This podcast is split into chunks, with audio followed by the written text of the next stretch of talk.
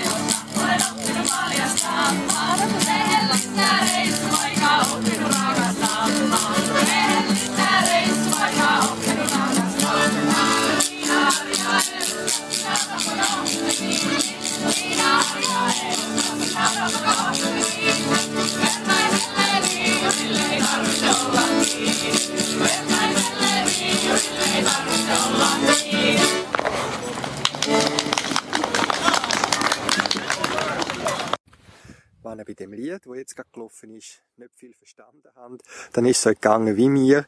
Es ist nämlich irgendein finnisches Volkslied, wo wir zufällig gehört haben während unserer Finnlandferien.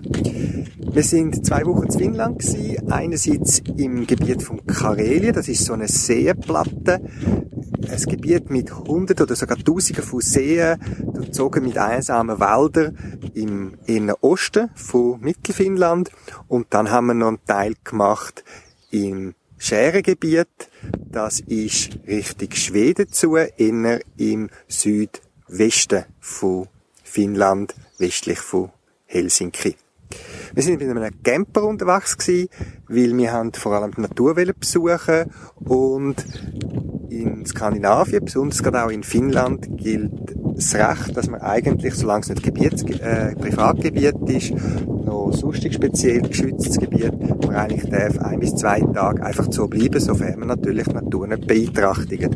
Und so haben wir auch können mit dem Camper, wenn wir nicht immer wieder mal auf dem Campingplatz gewesen sind, einmal zwischendurch irgendeinem schönen Platzli, an einer, an einer Picknickstelle oder so können anfahren und dort übernachten. Das ist ganz besonders. Wir sind wegen der Natur und wegen der Stille, wegen der Ruhe gegangen und das gibt's also da in Finnland mehr als genug.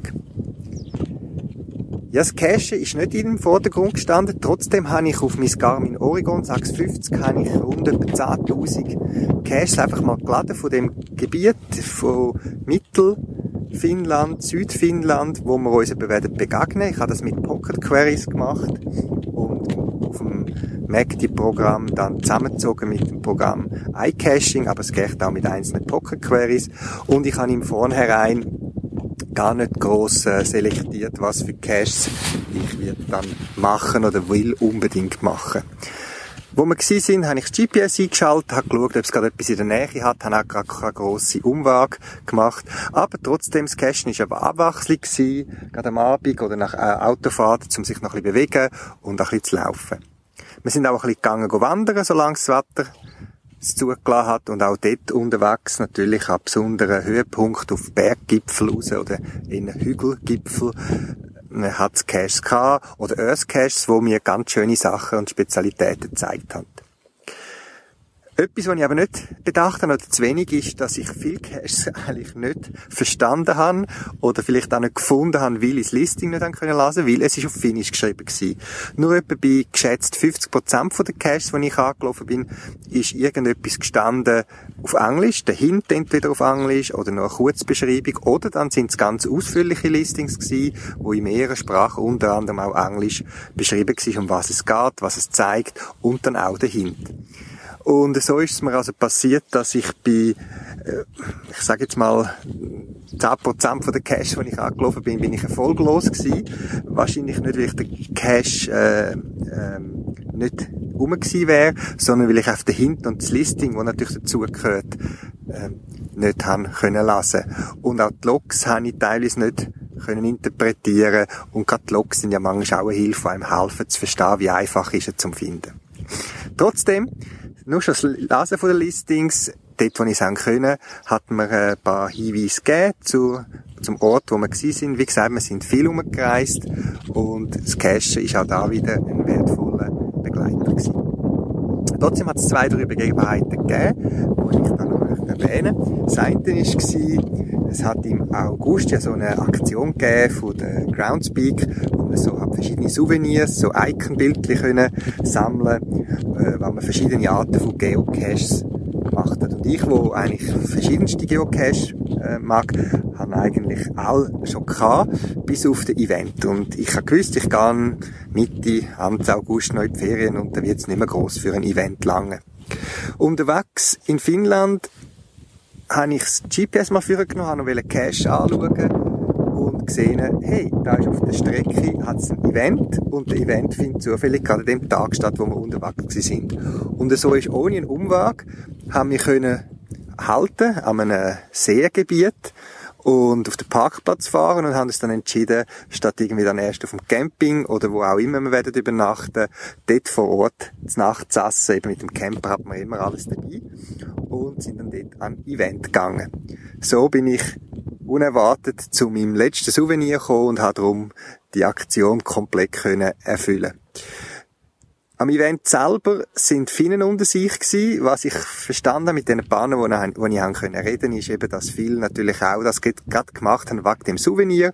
Es ist zwar nicht der Ort gewesen und mit zwei Cacher und Cacherinnen bin ich dann noch ins Gespräch gekommen, was bei ihnen so läuft, cashmäßig und so weiter.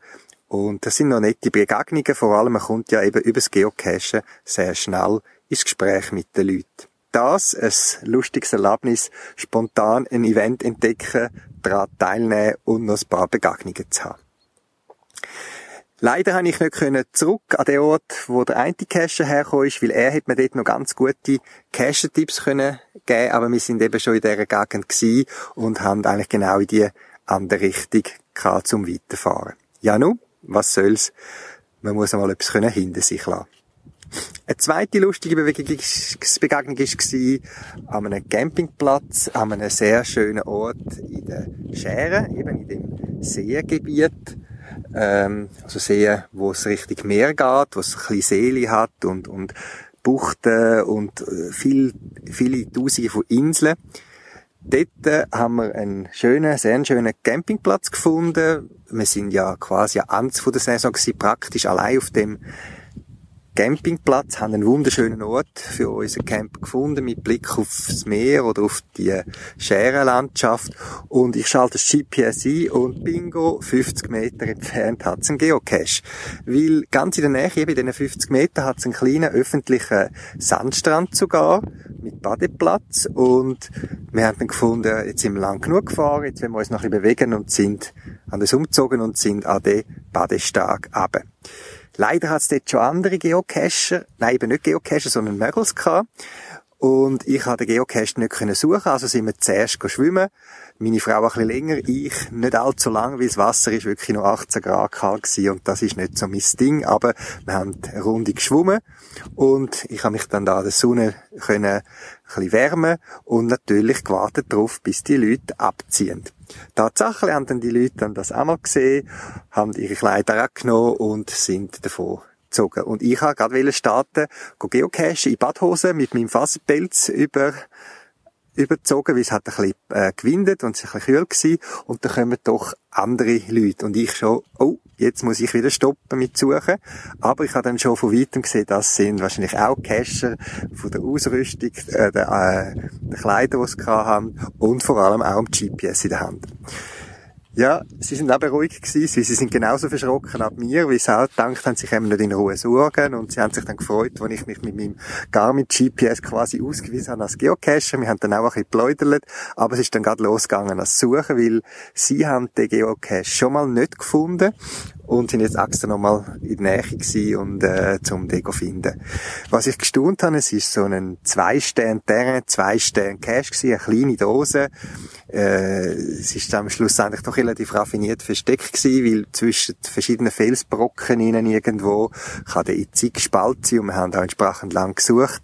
Dort habe ich gestaunt, dass die äh, ein Geocacherin von diesen drei äh, Geocacher, Geocacherinnen äh, hat ein Videoendoskop dabei gehabt, wo sie da in alle Spalten rein gezündet hat und geschaut, ob der Cache dort ist. Ich habe gestaunt ab deren Ausrüstung. Auch ich bin ein Gadget-Fan, aber das trage ich also noch nicht mit mir rum. Wir haben dann den Cache gefunden, noch ein paar Worte gewechselt und uns dann verabschiedet. Ja, ich habe ein paar Cash gefunden, ich weiß nicht, zwei, drei Dutzend wahrscheinlich in diesen Ferien oder noch mehr. Und habe eigentlich all schön immer als gefunden markiert auf meinem GPS, wie man es so macht. Und im GPS wird es dann, ähm, wird ja das in einer Datei angeführt, wo man als Field Notes kann aufladen. Ich habe schon in anderen Podcasts darüber erzählt. Ich tue euch auch noch einen Link auf die Podcast-Webseite, wie das funktioniert. Dadurch habe ich nicht nur irgendein Zettel oder ein Notizheft führen. Ähm, ich habe jeweils als gefunden gelockt und als Kommentar kann man noch ein paar Sachen eingeben und ich habe ein paar Stichworte eingegeben, dass ich mich noch an erinnern was das für ein Cache war. Ja, und irgendwie während der Ferien habe ich dann plötzlich gedacht, uh, das gibt dann doch noch zu tun, wenn ich dann daheim bin, all die noch nachloggen und habe ich dann all, all, alles noch in Erinnerung. Ich habe einen Weg müssen finden, um die Field Notes von meinem GPS in meinen geocaching.com Account aufzuladen, damit ich die einfach kann können loggen. Jetzt, das ist nicht immer einfach, gerade auch wenn wir jetzt, wie in meinem Fall, nur das iPad dabei haben und das GPS und natürlich das Ladegerät, das es dazu braucht. Wie kommt man eine Datei, die im Garmin-Gerät drin ist, über das iPad aufs Internet zu, äh, aufladen? Ich habe mir nämlich am, äh, gerade wo wir gelandet sind, mehr oder weniger am ersten Laden oder Einkaufszentrum, wo wir sind, uns eindecken, habe ich mir eine Internet-SIM-Karte Prepaid gekauft. Das geht in Finnland sehr unkompliziert und ich habe für 10 Gigabyte äh, Prepaid-Daten äh, Gebrauch habe ich knapp 20 Euro gezahlt. Das habe ich einen fairen Preis gefunden. Aber der löst zwar das Problem, wie komme ich aufs Internet, kann ich meine E-Mails lesen und ich hätte da können loggen, aber ich habe nicht Zugriff auf meine Dateien auf dem GPS, weil man kann das GPS nicht direkt mit dem iPad verbinden, respektive keine Daten transferieren. Ich habe eine Lösung gefunden und zwar möchte ich die jetzt im Detail nicht beschreiben. Ihr findet den Link dazu. Ich habe einen kleinen Blog geschrieben, auch auf der Podcast-Webseite. Im Wesentlichen, zum einfach das Wichtigste vorwegnehmen, ich habe immer so einen mobilen WLAN-Router dabei, falls man mal irgendwo muss äh, äh, ein kleines WLAN aufbauen oder nur einen Kabelzugang hat und dann plötzlich mit dem iPad drauf möchte. Dann habe ich über den D-Link-Router habe ich eben können das Garmin GPS anschliessen. Der hat so einen USB-Anschluss, wo man für all andere Geräte, die in dem WLAN-Netzwerk sind, Zugriff auf die Daten von dem USB-Stick haben. Aber in meinem Fall ist eben nicht der USB-Stick, sondern das Garmin GPS. Ich habe es also geschafft und habe dann an einem Abend, wo es doch ein bisschen angefangen hat, regnen, habe ich dann in Ruhe meine Sachen loggen und das geht mir einfacher zur Hand, wenn ich es ziemlich zeitnah mache, dann muss ich nicht lang studieren oder wie ist, wo ist das auch wieder gewesen und so weiter. Und mit den Field Notes geht das wirklich einfach, weil man muss die Caches nicht noch zuerst lang zusammensuchen. Ja, die finnischen Cache, wie gesagt, ich habe nichts Spezielles gefunden. Ich habe wirklich mich überrascht was mich da gerade anspricht. Ich habe auch nicht äh, Favoritenpunkte können gross anschauen, eben auf der Pocket-Query auf meinem GPS. Es hat zwei, drei überraschende Verstecke gesehen, die ich noch witzig und originell gefunden habe. Gefreut haben mich natürlich all die, die uns in einem Städtli, wo im Reiseführer empfohlen worden ist, noch an einen speziellen Aussichtspunkt angeführt worden ist oder eine spezielle Geschichte erzählt oder eben ein Earth Cache, wo einem quasi naturkundlich noch irgendetwas erklärt. Das finde ich halt immer spannend und das ist so wie äh, der Schlagrahmen noch auf der feinen Feriendessert. Was ich festgestellt habe in Finnland, ich habe relativ viele kleine, Small und Regulardosen gefunden im Verhältnis zu uns. Das scheint einfach ein bisschen verbreiteter da zu sein. Es gibt Mikros, das hat es auch aber es doch sind verhältnismäßig viele kleine Dosen gewesen, die man auch im Stadtgebiet gut können platzieren Ich glaube, die Finnen haben auch ein bisschen mehr Schnee als wir und die meisten Caches sind äh, auch entsprechend so platziert gewesen, dass man wahrscheinlich auch im Winter können mehr oder weniger finden. Bei denen, die ich gefunden habe, auf jeden Fall. Und die klassischen verstecken, so in feuchten Baumwurzeln und so weiter. Da habe ich bei all denen nur einen einzigen gehabt. Alle anderen sind ein bisschen besser platziert gewesen. Ein bisschen witterungsgeschützter, ein bisschen höher abboden. Und, zu meiner Überraschung und Freude, ich habe keinen einzigen Cache gefunden mit einem Plastiksack rundum. Es geht also auch ohne und vielleicht ist es einfach etwas von uns Schweizer und Deutschen, dass man Cash in Plastiksäcke muss einpacken. Das muss man eben nicht, weil eben es ist ein Irrtum, dass die Cash dann trocken bleiben. Die Feuchtigkeit, gerade auch am Morgen mit Morgenfeuchtigkeit, Nebel und so weiter, kommt eben gleich rein. Und wenn es dann kondensiert, dann kommt die Feuchtigkeit nicht mehr raus und es fängt dann entsprechend an schmücken. Das ist eine angenehme Überraschung für mich. Einmal Feriencachen ohne Plastiksäcke. Ja, das sind meine Erlebnisse zum Cachen in Finnland. Etwas zum Schluss noch von meiner Finnland-Ferien möchte ich gleich noch weitergeben, weil es hat dann irgendwie auch noch mit dem Geocachen zu tun. Ich bin eigentlich richtig das erste Mal so richtig mit einem Camper unterwegs gewesen und wir haben uns im Vorfall extra einen Wohnmobil, Camper, äh, über Finnland gekauft, wo wir uns ein bisschen vorbereitet haben, wo auch spezielle Tipps gehabt Und ich musste lachen, wo auf der letzten Seite der Autor einen dringlichen Aufruf gemacht hat an die Community, in Anführungszeichen, dass man doch einfach die Spielregeln, die gelten, gerade auch gerade in Skandinavien, mit dem Jedermannsrecht, wo man überall anstellen darf. Man darf keinen Abfall zurücklassen, man soll sich ruhig verhalten, man soll sich rücksichtsvoll äh, verhalten gegenüber der Natur und es gibt halt immer wieder Camper, wo die Regeln nicht einhalten und so die ganze ähm, Campergemeinschaft in Verruf bringen und eben auch Standplatz, wo lang immer haben können gebraucht werden, dann gefährdet, dass die nicht mehr dürfen als Standplatz gebraucht werden. Es hat mich doch irgendwie erinnert, dass Geocachen, wo man leider immer wieder auch wieder berichten über Cachen, die sich nicht an die Spielregeln halten, wo die ganze Community in Verruf bringen. Das ist also kein Geocaching-spezifisches äh, Effekt. Und ich denke, das ist auch nicht eine Entschuldigung sein. Geocache hat einfach so ein Maß angenommen, wie bei den Wohnmobilcamper wahrscheinlich auch, dass es nicht mehr ein paar ausgewählte Freaks sind, die das machen, wo quasi ähm, ganz mit grosser Überzeugung sich auseinandersetzen mit den Regeln und den Spielregeln, die gelten und die auch versuchen umzusetzen in dem gemeinsamen Hobby, sondern es gibt einfach die Leute, die einfach auf der eigentlichen äh, Grundlagen sich nicht interessieren und nur ihres eigenen Interesse möchten verwirklichen. Ihre Freude haben, ihren Plausch und nach mir die Sintflut. Geocachen, Wohnmobilcamper und viele andere Gemeinschaften mehr, die vertreten eben einen Teil von der Gemeinschaft und in der Gemeinschaft, in der Gesellschaft hat es halt immer schwarze Schafe, die sich nicht an die Spielregeln halten können keine Entschuldigung, aber ein schwacher Trost, dass wir nicht die Einzigen sind, die mit dem kämpfen. Trotzdem, danke Vorbild sein, Leute auch ansprachen und immer wieder sensibilisieren, gerade auch Einsteiger, das ist doch das, was wir dagegen machen können.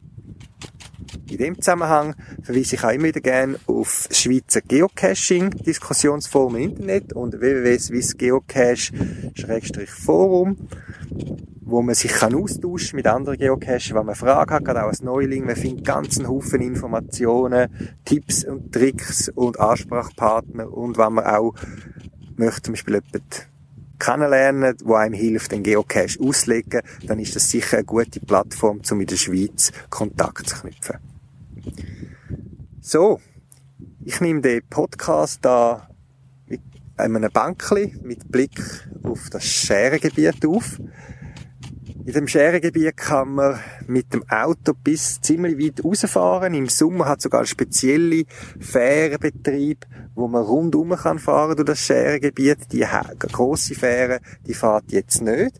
Aber die meisten Inseln, so weit sie erschlossen sind, und sie sind wirklich weit erschlossen mit guten Strassen, haben zwischendurch eben immer wieder Wasser, wo nicht immer Brücken die Lösung sind, um auf die andere Seite zu kommen, sondern Fähren. Fähren, wo man nicht muss zahlen, wie sie gehören zum Strassengebiet von Finnland und man braucht die wie eine Brücke, wie man eine Brücke, man fährt drauf, man fährt übers Wasser und auf der anderen Seite wieder weiter und unsere Fähre fährt so in etwa 20 Minuten wieder zurück.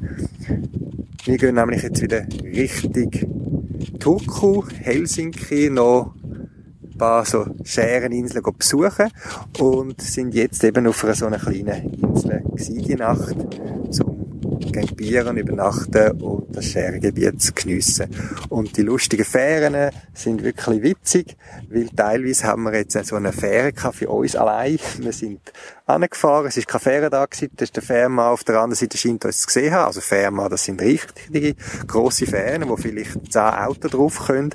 Er ist übergekommen, knappe Minute, zwei geht die Überfahrt. Man fährt drauf, man fährt über, man fährt weiter. Das ist wirklich etwas Witziges da. Natürlich hat es mit verschiedenen so Fährstationen auch Geocaches.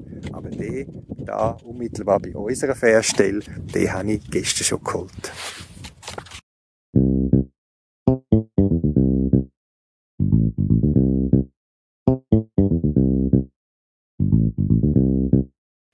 Anfangs 2010, also vor viereinhalb Jahren, habe ich einen Cache von mir eröffnet, wo eine von den Stages eine spezielle Konstruktion oder Installation beinhaltet.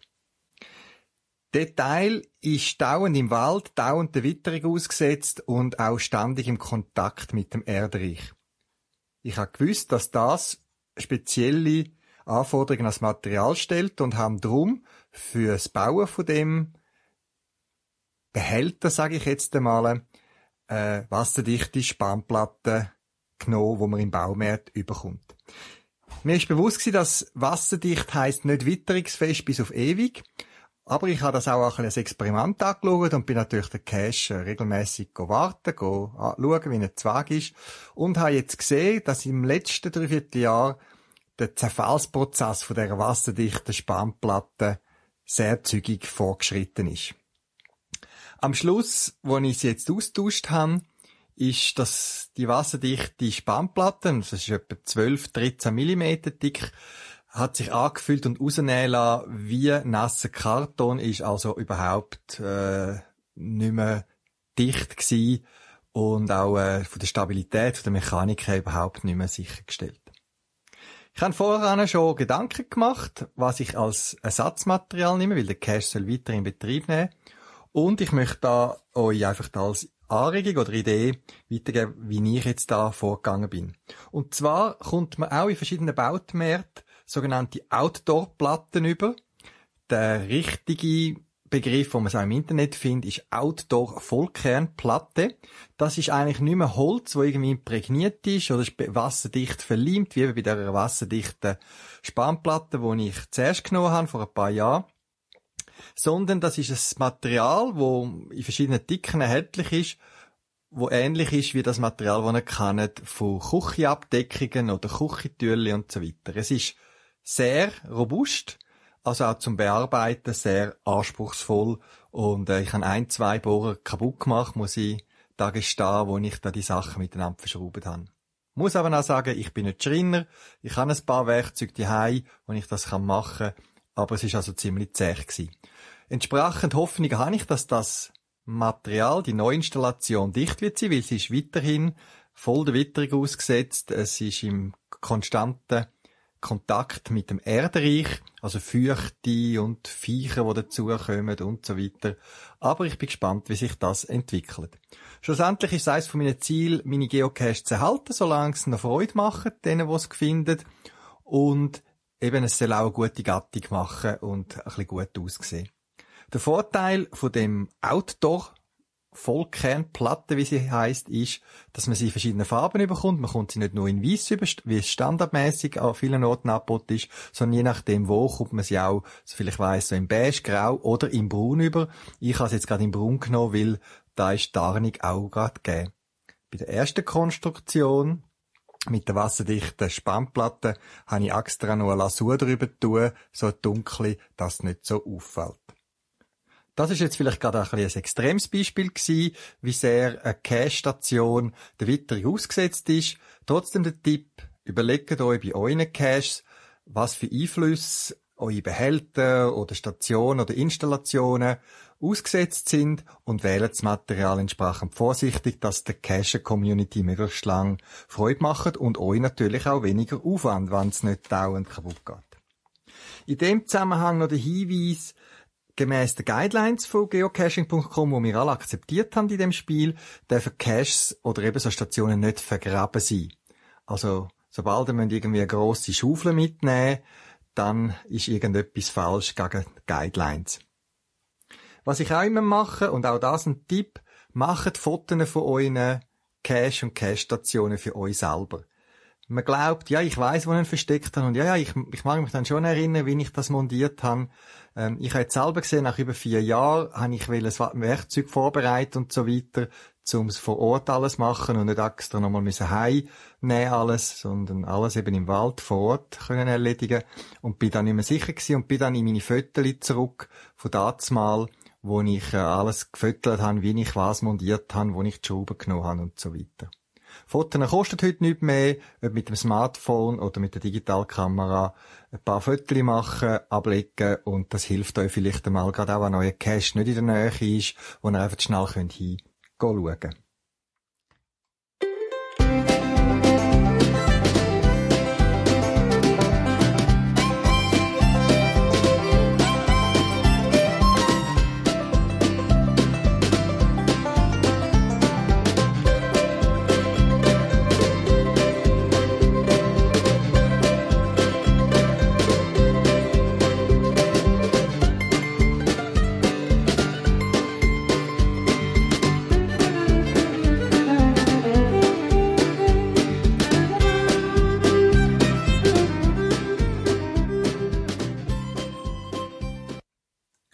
Möchte noch hinweisen auf ein Event, das stattfinden wird, und zwar am Samstag, 1. November 2014, der Zentralschweizer Halloween-Event Nummer 5. Also zum fünften Mal findet der Event statt und zwar in der Zentralschweiz in der Nähe von Küsnacht am Rigi.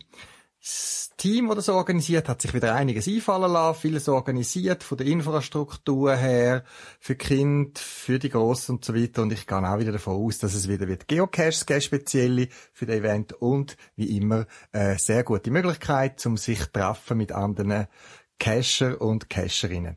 Es werden auch ein paar Geocaching, Coinshops und auch ich werde dort vor Ort sein, also auch eine Möglichkeit, um sich einzudecken. In dem Zusammenhang noch ein Hinweis. Ich werde nicht alle Artikel können dabei haben, die ich im Shop habe online. Das sind einfach zu viele. Es ist mir fast nicht mehr möglich, das alles zu transportieren. Und wenn man nur zwei mitnimmt von irgendetwas, hat man sicher zu wenig. Ich werde ein bisschen etwas dabei haben. Aber wenn man ganz sicher will sein, dass man äh, das hat dann, wo man sich schon lange wünscht, kann man bis am Mittwoch vor dem Event, Mittwochmorgen am 9 Uhr, äh, Bestellung im Webshop aufgeben Barzahlung als Zahlungsart wählen und unter Bemerkungen dann hinschreiben ähm, Halloween-Event und dann haben wir den Vorteil, dass die Artikel schon fertig abpackt mit der Rechnung bei euch portofrei an Event geliefert werden. Es würde mich freuen, auch ein paar von euch dort zu treffen. Gerade auch Hörer von dem Podcast. Ich freue mich immer um Gespräche, um Feedback und eure Meinungen.